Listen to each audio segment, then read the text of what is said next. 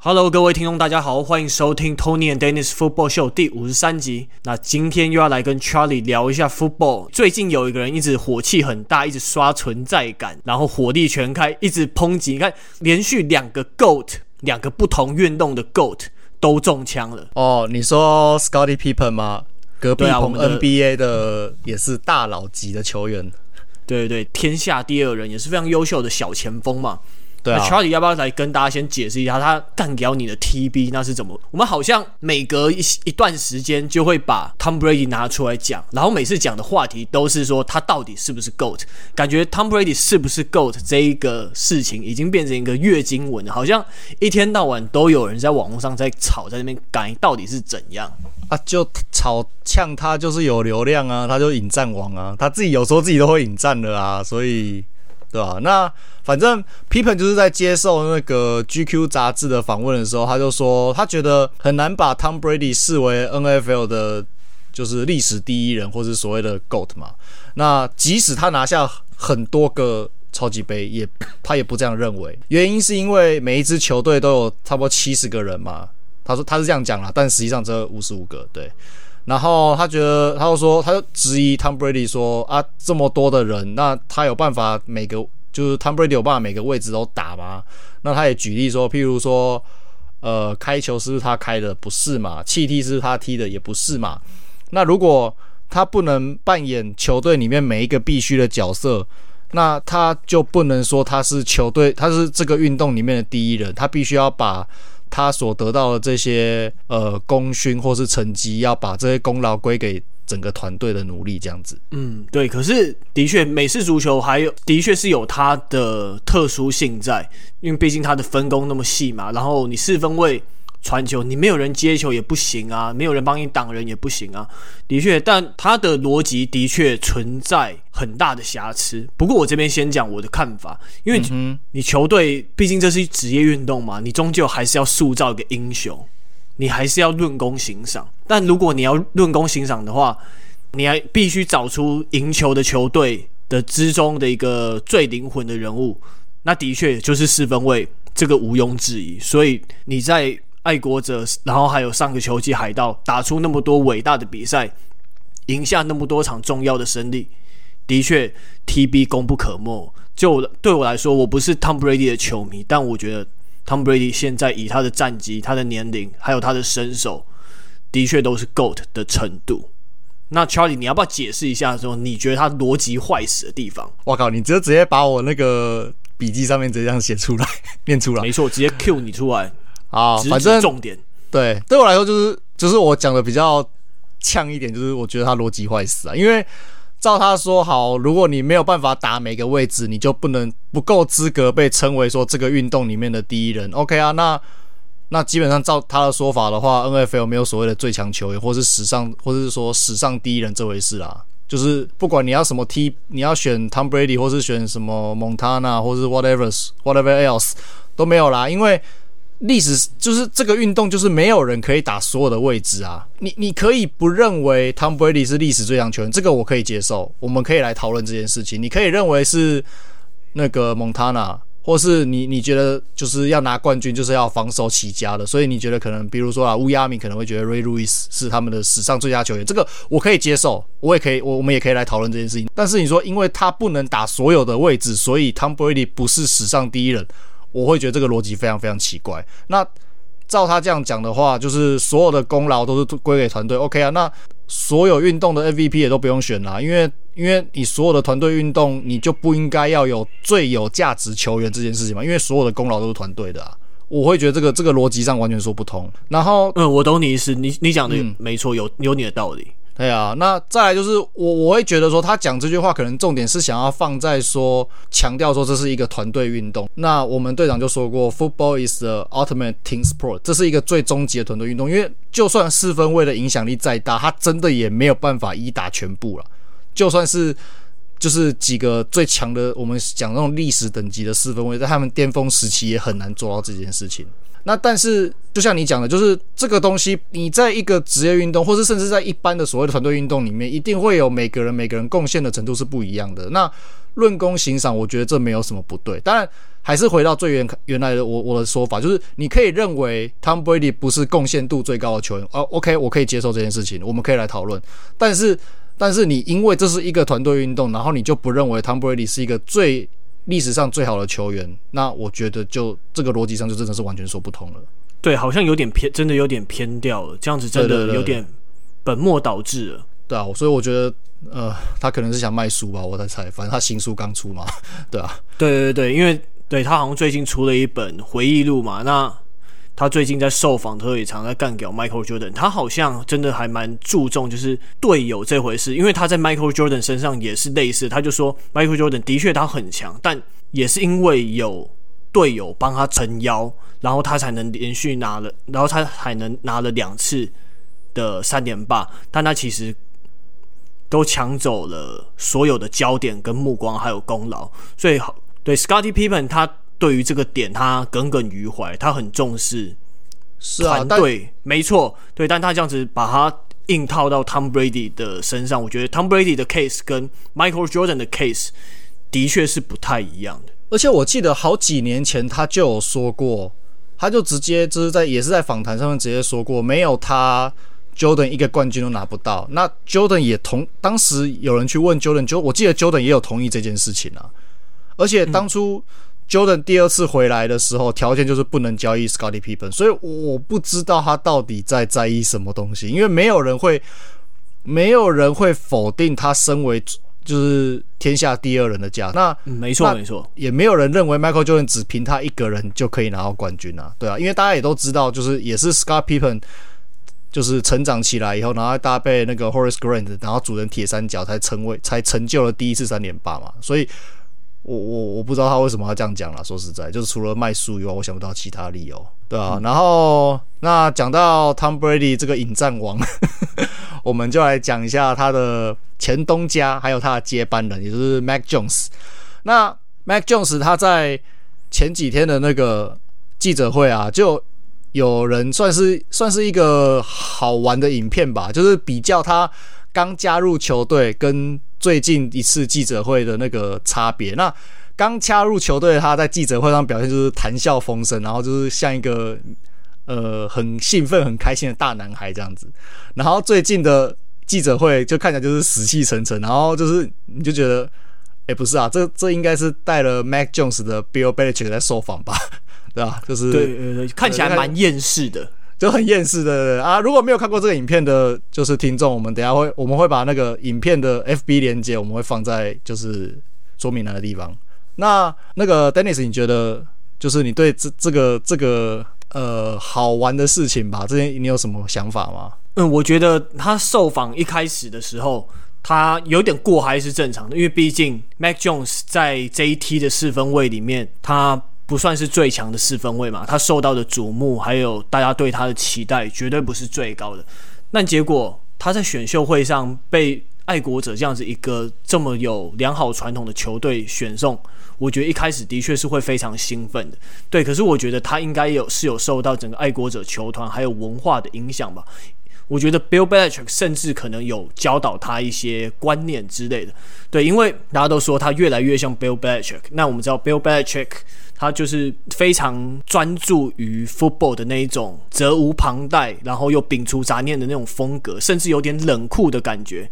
让我们是印象非常深刻，因为毕竟你进来 football 这个世界，说真的，它是一个花花世界，它是一个金钱的世界。不过，Bill Belichick 最让人赞赏，虽然他有点争议，但他让我们非常欣赏，就是他非常保持他的自我，一直忠于自我。然后像他看穿的很破烂的衣服，永远都是穿的几套，然后甚至让狗狗去选秀，他就是对其他 对，那个真的那个也是很经典的一个画面。对对对，你看那么老了，他真的举手投足之间，就算他不是刻意，也能制造一些话题，能让他说他就是完全专注在他的工作上，他不受这个花花世界、金钱世界的影响。那我觉得 Mac Jones 一定有学到什么，因为我想 Mac Jones 还有爱国者球团也知道，因为 Mac Jones 他不是天分跟体能最好的球员嘛。虽然他有不错的 football IQ，但如果他没有像 Bill Belichick 这一种态度的话，我觉得他可能打不出名堂。我相信爱国者球团知道这一点，我相信他自己可能也会意识到这一点，尤其是在加入爱国者球团之后。所以我觉得他对他有一些改变，他变得更为内敛。我们不能对，我不想说他死气沉沉啊，但他变得更为内敛，更加专注。我觉得算是一个好事吧。我我是觉得那个已经已经超越内敛了啦，对吧？那其实对啊，我我同意，就像你讲，他打到目前为止表现越来越好，然后连他的那种就是受访的风格也越来越像是 Bill Belichick。那对于我们这种就是支持爱国者，因为不管你什么原因啊，像我是因为 Tom Brady 嘛，然后我们过去也支持爱国者很多年。那对于 Bill Belichick 的感想就是，这是我个人啊，我就是我很欣赏他。完全专注在比赛胜利的那种态度，他完全就是 focus 在比赛里面，然后他其他就像你讲，他其他事情都不管的。那当然，我个人来说，我也我也同时我也很不喜欢他为了胜利可以到不择手段，比如说像很多一些争议事件偷拍啊什么有的没有。这个我我觉得你全力求胜非常好，但是你不能因为求胜而而违反了比赛公平性。对，这是一码归一码的事情。对，但是。他为了为了球队，为了团队的胜利，他可以，他真的是可以非常冷酷，然后非常客观冷静的去，然后同时也非常大胆创新的去去做了一些改变。那其实一些呃，算是有一点名有有名的例子，譬如说就是我们刚呃一两年前刚退休的，就是接球员 Julian Edelman 嘛。那他以前刚选进来的时候是是四分卫，可是我们后来就是把他成功改造成一个很好用的 slot receiver。那还有一个可能要有一点年纪的，就是跟跟比较久的爱国者迷才会知道，就是我们的以前的一个 DN 叫做 Rob Ninkovich。那这个球员是我们大概在二零一四一五那个年代防守上的一个非常重要的要角，这样。但是当初他其实被选进来的时候，很多人都跟他说，他可能只能当就是 long snapper，就是 long snapper 就是在呃弃踢的时候专门发球那个，那个通常那一位通常跟一般的中锋不一样，因为他开球距离不太一样。那当初很多人就跟他说，他他他的能力可能只能当 long snapper 这样子。但是一样啊，Bill Belichick 就成功把它改造成一个防守上很重要的一个 defensive end 这样子。那当然还有另外一个就是 Tim Tebow，我们当初他来的时候，我们有想要让他打打 t i end 嘛，但他后来他不要，所以就是可以看得出来，他为了他为了球队的胜利，他可以去用很多非常有创意或是有巧思的一些做法了。那同时呃分享一些小故事给听众这样子。那其实他场上是就是大家都觉得他很冷酷啊什么的，但是他场下他其实是非常热心公益的，尤其是对。对于，因为他家庭背景的关系，所以他对于美军跟所谓的受伤官兵，他付出非常非常多。那就有一个说法是说，像 NFL 近年来为了要致敬美军嘛，那当然也是有点像作秀，所以他们有时候会让在一些特定的时候会让教练去在场边穿迷彩装。那 Bill Belichick 完全没有要插小这件事情，他连他连迷彩耳机都不戴。可是即使这样，都没有人敢。敢因为他这样子去指责他，你就知道他他其实真的付出很多。那关于刚刚 Dennis 你讲，就是穿的那个很丑啊什么的，然后他永远就是就是穿那种什么灰色啊或者是蓝色帽 T 这样子，然后就有媒体其实很无聊去统计他穿不同颜色的帽 T 的时候胜率是怎样。结果后来哎有这个真假的？真的真的真的，然后就有人拿这件事去问他，然后他就说啊什么东西没有啊，就助理给他穿什么他。他就穿什么，他其实根本不知道他穿了什么什么颜色的衣服，这就是你们自己，对，你们自己就是在那边统计好玩的，对吧？然后另外一个，呃，这个算是冷知识吧，就可能可能有人注意到，可能没有，就是 Madden Madden 这个游戏里面会有所谓的教，就是场边教练会有教练的名字嘛，或是这几年他们就是进行了一些什么类似那种卡牌的那种模式，也会要选教练嘛。每个教练每个教练有不同能力。哦，我不知道有没有人注意到，就是爱国者的教练是没有名字出现的，他那边只会只会显示一个叫做 New England Coach 或是 NE Coach 这样子，不会显示教练的名字，也不会有也不会有 Belichick 的，就是那个脸脸部的那个，就是就是不会有他的脸就对了啦。反正名字跟照照片都没有授，都没有，对，都没有授权。然后就有人问他为什么？第一个，因为他不在教练协会里面，所以完全，所以不会有这个的，就是不会有他的画像跟跟名字的授权。然后有人去问他，他甚至他甚至真的不知道有这个游戏。我看那个就是原文报，就是说啊、呃，就是就是媒体问他说，哎，你知不知道有一个 Madden？然后说 Madden 什么东西？然后说。然后媒体就说：“哦，那个就是一个以 John Madden 的的游戏这样子。”然后说：“哦，这样子哦，我不知道，你应该去问 John Madden。”所以，对对，所以他真的是完全就是 focus 在比赛里面，他其他都不管的，对吧？然后另外一个非常非常非常有名的，就是在二零一四年刚开季的时候，爱国者前四场比赛打只打了两胜两败。那其实这是一个不太以爱国者这种长胜军来说，不是一个好兆头的一个。一个战绩啦，那尤其是第四场，他们又就是刚好第四场比赛打完，他们是输球的。那在就是输球后的那个例行记者会，就是呃记者一直问他什么一些问题这样子。那因为他们第五场是要去打辛辛那提孟加拉虎，所以那一场记者会上面，无论记者问他什么问题，他就直接都一直很一致的回答，就是 We are on to Cincinnati，我们现在要准备辛辛那提的比赛这样子。啊，那那个访问就是我看，就是我有看那个原影片。那影片里面记者都问他很多问题，比如说啊，教练啊，那你们现在就是你们这一季打得这样跌跌撞撞的，那你们接下来要怎么去应对？就是接下来比赛，然后说哦，我们要去辛辛那辛辛那提。然后就是第二个记者就问他说，诶，那那个教练，你你你就是你最近有考虑到，就是因为 Tom Brady 的年纪，然后可能你的选秀策略，然后还没讲完哦。然后 Belichick 就继续跟他说：“我们要去辛辛那提。”然后记者又问他说：“ 记者说，所以所以你觉得一个三十七岁的老四分卫，然后一样没讲完，然后 Belichick 又直接跟他说：我们要去辛辛那提。”对，然后完全鬼打墙，就一直鬼打墙，完全鬼打墙。然后记者都很不爽，他就是说：“你会那你会觉得那个你就是你们今年舰队有给予 Tom Brady 足够的就是进攻的武器跟天分吗？”然后别人就继续跟他说：“我们要去辛辛那提。”对，就不管怎么问，他就一直说：“我们要去辛辛那提。”这个马香定曲那时候有点像哎、欸，就完全鬼打墙。他就一直讲说：“I'm here so I won't get fined。”对，可是最好笑来了，就是 Marshawn Lynch 讲这句话的时候是在同一年二零一四这个球季的超级杯的访问。那那个 Bill Belichick 这个访问是在同一年球季的第五周，所以时时间点算起来、嗯、，Bill Belichick 先做这件事情的。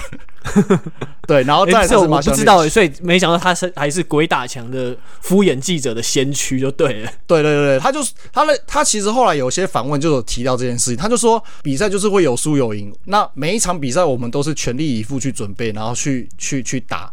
对，但是比赛总是会有输有赢，那我们就是检讨完，OK，就是就是继续了，就 move on 了。你不要再一直，你不要再一直去纠结过去的那些事情，因为没有意义。因为纠结了，然后又又怎么样呢？对吧？就像刚才我讲的，记者有在问说，哦、啊，你今年的那个给予 Tom Brady 的进攻上的武器或是天分是不是不不够？先不论到底够不够好，就算真的不够好了，所以呢，你现在要交易吗？不可能嘛，在已经在球季中了，你交易过来。爱国者的进攻体系复杂，又不是就是联盟都知道的事情，对啊，那你交易过来，他有办法马上融入吗？不可能啊！所以有些东西就是这个，就是需要时间去去克服。那你现在就算好，我就算跟你讲，就算我跟你讲说现在现在这样不行，那你没有解决方法，你提出问题没有意义啊！你提出问题要能把问题解决掉才有意义，对啊。那同时他这样子回答，另外一个层面就是他非常保护他的休息室，他不会让休息室一些任何的可。的可能原本可能只是一些小事情，或是可能只是传闻等级的，然后到了媒体那边，可能就被放大，那到时候影响到休息室里面的团结。对，所以其实就这一点来说，我觉得他这个部分做得非常好。当然，就是像 Dennis，你自己是媒体从业人员，你可能就是遇到这种，你可能就是心里会很干这样子。对啊，对啊，因为媒体他追求的一定都是有爆点、有流量的东西嘛。对，一定都是一些可能教练或者是球员呛一下，这种可能媒体是最好写、最好处理的工作，最简单的。甚至有些媒体他都会用点话术，等于挖洞给球员或者是教练跳，那一定是人因此而吃亏过的嘛。所以我觉得，像刚刚讲到 Mac Jones，我觉得他在这方面，Bill Belichick 跟爱国者球团一定有是教他过一些东西的，一定有特别在跟媒体应对上一定有训练过的。对，这也是非现在的职业运动员非常重要的一部分嘛。像现在可能棒球啊。篮球在台湾，不用说美国，在台湾，大家也都会多少请一些媒体从业人员来跟他们做一些练习、一些训练，这样子，对吧、啊？但说媒体跟体育圈，它的确是互利共生的嘛，因为这些球员的确是需要媒体来帮他们制造点话题、制造点名气，让他们好的表现，或者是有做一些好的事情被传播出去，这样子对大家其实都是好的。对，但说真的。没错，我同意 Bill Belichick 说的，对，赢球跟媒体那是真的没有关系啊！你赢球最重要的就是在于你的情收，还有你自己私底下的准备，还有你球员个人的努力，还有教练团的努力。说真的，赢球跟媒体真的完全没有关系。虽然之前我记得在欧洲足球吧，有些教练他们特别喜欢跟媒体那边放话，一副就是要。干扰对手的感觉，对吧？或者是可能放出一些什么有人哪一个主力球员受伤啊，可能有点类似欺敌的消息。对，但我觉得这些都是小手段的。我没错，我同意，赢球跟媒体真的完全没有关系。嗯，而且。像那一年，就是他就一直他那一次记者会就一直跳针说 “We are on to Cincinnati”，对不对？结果第五周对上辛辛那提孟加拉，真的就把人家打爆。我记得好像三十七比十四吧，就就真的是彻底打爆。然后那一年后来超级杯对到海鹰也赢了，然后顺顺利的拿下超级杯。所以我我觉得我也有点是从那一年开始，我就是对于就是 NFL 的球队可能季初战绩不是很理想的时候，我都会很放宽心，因为我觉得。对啊，就就就其实真的不代表什么。说实在，那、嗯、没错。那讲完了爱国者就是 Mac Jones，我们来看一下他下个礼拜的对手，也就是泰坦队。那泰坦队这一季的战绩其实不错嘛，八胜两败，然后在美南目前是第一，也是美联的第一名这样子。但是，不过他们真是算最奇葩的球队了吧？对他们这个礼拜对上。我们之前还说可以让 King Henry 好好刷数据的德州人队，结果呢，他们就用十三比二十二华丽的爆冷输给德州人，对吧？那这一场我先讲讲我的想法哦，就是我当初 Dennis 在访纲，就是访纲上面写说我们来讲这场比赛，然后我就看打开 Game Game Pass 看了以后，我就是觉得我看的好痛苦，我就是泰坦整队就是因为他们前面已经输输一场给那个。呃，喷射机嘛，前几个礼拜，呃，诶，球季刚开始的时候，然后这一场又是打另外一个就是战绩不好的德州人，然后就是超痛苦，我不知道泰坦整队到底在打什么东西，就是你们是你们今年是专门输弱队在劫富济贫是不是？整队不知道在干嘛。我光上半场我就看了好几个很奇怪的事情，包括第一个就是就是跑外侧的，就是所谓的 sweep 的 play，然后四分卫。Ryan Tannehill 他把球丢给那个 Adrian Peterson 跑位嘛，然后 Adrian Peterson 他，我必须说我我非常我是一个我除了 Tom Brady 以外，我第二个支持的球员就是 Adrian Peterson。可是，然后他以前也一直都有很容易掉球问题，这个我也知道。可是我就不知道为什么他拿到球以后，球是很烫，是不是？他还没有撞到对方的防守球员，球就自己先掉了，然后又把他自己捡起来，然后就被对被对手 tackle 在后场，我不知道这是什么鬼，对吧？然后第二个是。那个 Tannehill 他自己也是，就是中锋开球给他以后，然后他球拿一拿，就真的好像球真的很烫，球又掉了，然后又捡起来，然后又被 take 在后场。然后第三个让我傻眼，play 是 play 是一样，对方就是得得分以后 kick off 给那个泰坦的 returner，就是回攻员，然后一样回公园跑一跑也是一样，在没有接触的情况下，没有跟任何人接触情况下，自己就球就掉了。对，我都不知道这一场是怎样。你们你们球是很烫，是不是？对啊，对。然后感觉整队中邪的感觉，超中邪，都不知道这奇怪是怎么一回事，对吧、啊？然后还有更扯的是，有一个那个有一个也是就是呃跑跑的一个 play，然后 Tannehill 球开给开出来给他以后，然后他要他要 hand off 给给跑位的时候，发现跑位不在那个行进的路径上，他还找了一下，然后才最后才把球给跑位。可是他就浪费了那个大概一两秒，那个就已经洞就原本要开的洞就已经关起来，然后一样就是跑位就直接被 tackle 在后场，对吧？嗯，然后然后还有其他一些更扯的，就是还有一个是好像是第二节的最后一分四十五秒吧，然后是气踢，然后气踢。气踢你那个，我们的我们以前都有教嘛，就是你最外侧的两个球员，你要去挡住对方，就冲过去要 take 那个回攻员的那个我们叫做钢人的那个球员，然后他就原本就是那个泰坦的球员就一直挡挡挡挡挡都都 OK 了，然后挡到最后一刻，大概就是差大概五码左右，他可能就觉得啊、那个那个回攻员应该已经拿到球准备要跑了，可是实际上根本就还没拿好球，他就人就走了。然后那个刚的就直接把自己家的 returner 就直接干倒在地上，然后就完全没有推进。我说啊，这是这是是怎样？然后还有还有另外一个下半场有比较好一点，可下半场还是有一球很扯，就是第三节最后就剩下七分三十八秒的时候，一样就是德州人弃踢，然后弃踢以后就是泰坦的回攻员原本应该要要去准备要去接球了，然后他看到，而且他感觉好像也就是说他要 fair catch。他、啊、就不知道为什么德州人的球员冲过来之后，他就要去推人家，然后推人家，他就离开原本要接球那个位置，然后球直接掉到地上。可是掉到地上之前，就先碰到他，就直接变成活球，然后就让德州人直接抢到球，然后就就变成一个超好的进攻位置。我对，那球很瞎，而且我记得他在五码五码左右嘛。那球很夸张，很莫名其妙。就说你在干嘛？你不是都要 fair catch 了？你干嘛还要去催人家？你就是稳稳把球接好就就没事啦啊。你看，光我这样随便看，就是已经六个 play 了，整场中邪，也不知道在干嘛。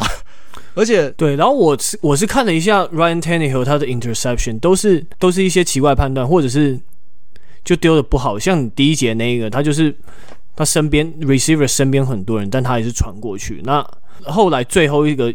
也是说，就是在防守球员的范围内，他也是硬传，就真的觉得好像有失水准的感觉啦。就整队中邪，然后 Ryan Tannehill 是最严重的那一个，然后就他们打了大概烂了整个整整的两节半这样子，然后到第三节中间好像一度要醒了，可是醒太晚了，而且那个时候刚好下雨，下雨就不好传球，然后不好传球，你进攻效率就有点被稍微有点被拖累这样子啊，等到。第四节差距被拉得更大的时候，又又急着要传，然后就开始各种的送头这样子。Ryan Tannehill 他其实他本来就是一个相对比较爱赌的那种球员，所以所以你说像传人群，他其实以前就会这个样子了。嗯，他只是说这一场整个大爆炸，就是传的时候刚就刚好被超解，被超解这样子。所以对啊，就这一场我不知道他们整队在干嘛，就是只有防守防守组的表现。意外的还不错啦，应该说，呃，他们的他们的 front seven 本来就还不错嘛，就是压制力很够这样子。那没错，二线的防守比我想象中还要好，可能他们有做了一些什么调整，对啊，不然季初的时候其实蛮烂的。只是说，因为他们进攻组跟特别组就是各种的搞笑，然后让德州人的起攻位置都不错，然后甚至他们让德州人拿下第二周对布朗以后。的第一个客场的达阵，而且这一场目前这一场比赛已经是德州人的第六场客场，你整季也就八场客场而已，所以你从第一场以后，然后就隔了五场比赛，才终于让他们拿到客场达阵。可是这对于一个防守其实还算是中段班，还偏前面一点点的一个球队来说，我觉得这是一个很夸张的事情啊。Dennis，你觉得嘞？除了我刚才干掉这些事情以外？没错，这一周能干掉的你差不多都干掉完了。那我再来，我再往前推，我来看讲一下我在前一场比赛看到的好，因为我们之前在在想说，诶，King Henry 受伤会带来什么样的影响嘛？但在这一场惨败之前，他们还是继续赢的，因为到了上截至上礼拜，那个泰坦队他写下一个历史，他是 NFL 史上第二队。他们连续赢的五支前一个球季打进季后赛的球队是非常不简单。相信泰坦队在这场比赛之前看起来的确是一个强队的态势。那我来讲一下我观察到几个小地方好了，那就是就算 King Henry 不在，他们还是很敢跑。没错，他们的地面码数不多，但我觉得他们有一种非常还是信任 run game 的感觉。但我觉得，我不知道他们是不是刻意这样子来设计这些战术，为了来混淆对手，或者是让对手在情收准备的部分受到一些干扰，然后他们在伺机去做一些战术的转换。但因为我看到商场对圣徒啊，像他们可能 second and five 以上，他们也都。会继续使用 run game，这个我觉得在其他球队上可能稍微少了一点点。对，即便他们，但假如说你看你，你两两次三码四码，那这样子 r a n t a n Hill 他只要一个短传就可以把事情搞定。那像你在商场圣徒，他的确就是这样子玩的，就是 Tannehill 很多都是靠着短传就可以很轻松的推进。那在 run game 上，他们的 O line 移位当然非常好。那还有刚刚讲的在防守上。D line front seven 给的压迫都很足够。那回到传球这边，Ryan Tenhill 跟他 receiver，我觉得他们在一些码数比较短，然后速度比较快的一些配合上，那些路径的配合上面，我觉得他们的默契是非常好的。对，那我觉得甚至他的短传，我觉得自己有点感觉说他是 Mac Jones 的加强版。对，那他的一些战术设计可以看到说。Ryan Tannehill 有很多假传，那甚至像 play action 或者其他的一些假给的动作，假给假传，我觉得都是做的还蛮到位，蛮混淆。我觉得他们的进攻其实如果打得好的时候是非常好看，是很多很多变，然后有一种快速的节奏，是还蛮好看的。对，所以我相信这一场比赛是好啦，毕竟他们之前连胜那么久，来给他们一个当头棒喝也不错。因为毕竟你说真的，强队就是要经得起考验嘛。我觉得。这一周之后，真的让人感觉到更加有趣了吧？我觉得会让我更想要继续更加关注这一支球队。那每次都输那种垫底的球队，然后又输的很莫名其妙，你就会觉得，对，这这支球队到底在干嘛？对，可是反而真的蛮有趣的啦。对啦，是真的很有意思。是我看的，我就是看到各种苦笑，然后对啊，就是。嗯，就是我我不知道为什么，就是各种就就是看到就是球员中邪啦，对啊。那我们今天最后一个话题就是我们上礼拜提到就是 Cam Newton 回娘家嘛。那 Cam Newton 上礼拜就是在比赛前三天跟黑豹签约以后，然后就是在我们有提到就是他专门在专门在短码数，然后 third and short 或者是 fourth and short 里面上场嘛。那表现还不错，那这一周就让他先发。那这周先发的结果就是以二十一比二十七就是输球这样子。呃，Dennis，你先讲讲看你的想法好了。嗯，诶、欸，我觉得真的是有点被吓到个 surprise motherfucker，就是哇，怎么那么快就让他先发？哇，这样用 PJ Walker 应该是蛮受伤的，蛮不爽的。要是我的话，我大概会这么觉得。你给，而且这场刚 PJ Walker 没怎么上。嗯，对啊，对啊，就是直接就是 Cam Newton 先发的嘛。那虽然输球，啊、但我觉得他的传球表现是合格的，啊，他大部分都是短传，但有些时间跟准头其实还算的不差，就的确可以看得出来说他在失业的时候是真的有在准备跟维持状态。对，那我觉得到了这个年纪，说中年失业，陷入一个中年危机，我觉得对他来讲也是好的，因为 Cam Newton 以前这种天之骄子的气焰可以把他压下去一点，我觉得。可能你年人到了一个年纪吧，像我们这种年纪，在工作上也是，你会，假如说你受到了一个这么大的挫折，你应该会去重新检视一些自己的优势跟劣势，那去思考说要怎么样把自己的优势发挥得更好，然后在场上取得一个最好的平衡跟状态。对，那这一场比赛，他第一个哇，第一个达阵真的是丢得非常不错，那个时机掌握。还有他跑的 route 准头真的都非常的好，但这场比赛我们看到说战术过于保守，因为我们期待说 Cam Newton 签给黑豹队回到老东家，那一定是要帮 Christian McCaffrey 来分担一些进攻的重责大任嘛，因为毕竟你看 McCaffrey 受过那么多伤，那如果但你在这一场比赛居然还是就是一直球给 CMC，就是这就是这个套路，不管是接球也好。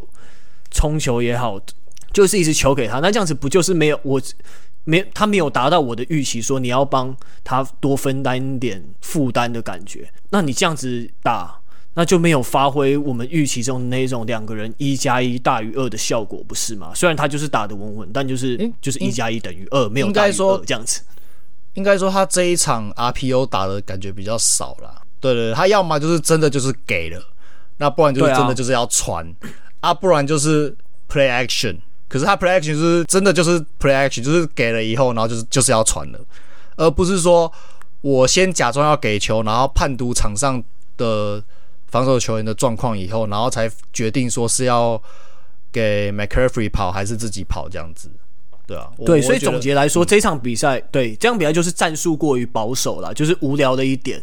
对啊，那就就是没有他没有那种以前那种超人的感觉。虽然这个可对没有那种把对手跑到血流成河的感觉，就是说真的，他冲球像一个达阵，他面对 cover two 两个人在深比较深远的地方，那前面一个脚位被队友挡掉，那他直接直接杀过去，的确是一个正确的判断，但就是没有太让人惊艳的表现。但也许。在未来，我们得适应这样子的 Cam Newton 也说不定。对，因为毕竟就是呼应到我刚刚一开始说的，Cam Newton 失业了之后，他一定会去考量跟教练讨论说，我自己的优势在哪里，我要怎么样才能继续在 NFL 存活下来。我现在才三十二岁，有一点年纪，但说不上老。对啊，对，所以那我，所以你刚才说中年中年失业，我有一点。欸、他他比我还小哎、欸，对，他比我们对，也比我还小，对对啊，中年失业，那我们这个算是 啊，对我我是觉得他还算是有速度啦。你看他第二节最后五分五十八秒，他的那个就是自己跑正的打正，其实就可以说他其实速度还是有了。那那只是说，我会觉得战术如果是一般一般状况下的战术选择，我觉得还 OK，只是说。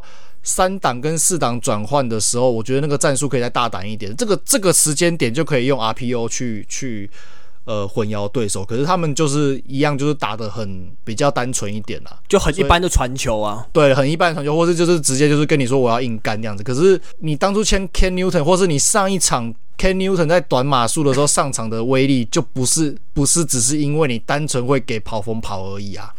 对。而是因为对方需要同时提防四分卫，可能会自己跑。那在这一场比赛下，你没有这样子做出这些这些战术的选择，那你其实你你摆你摆 PJ Walker 就好了，已经是一样的意思啊，对吧、啊？所以我我会觉得，主要是三四档转换的时候，他们的战术选择比较保守。那其他时间，我觉得就还好。那传球的部分，我觉得其实传球它算不错啦。像譬如说第四节的十分四十五秒那个时候。他有传一个 touchdown 给那个 McCaffrey 嘛？那个是越过两名防守者，然后直接掉到 McCaffrey 的手上。我觉得那个就传的蛮准的。其实他，我觉得他这一场丢的不错了，还可以啦。对，那没想到我们在准备的时候，没想到我们都给他差不多类似的分数啦。我是给他七十分的，还可以。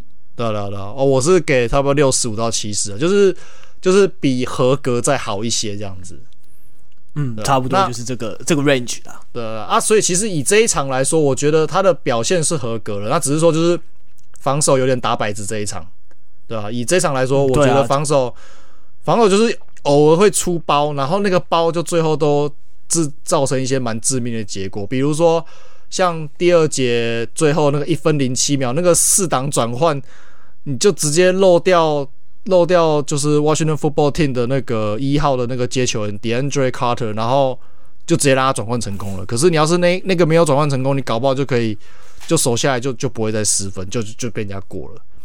对啊，嗯，所以这一场我觉得蛮可惜的啦。但是可以再观察，可以就是可以再给他给他一次机会，因为这一场输球，我觉得不完全是他的问题。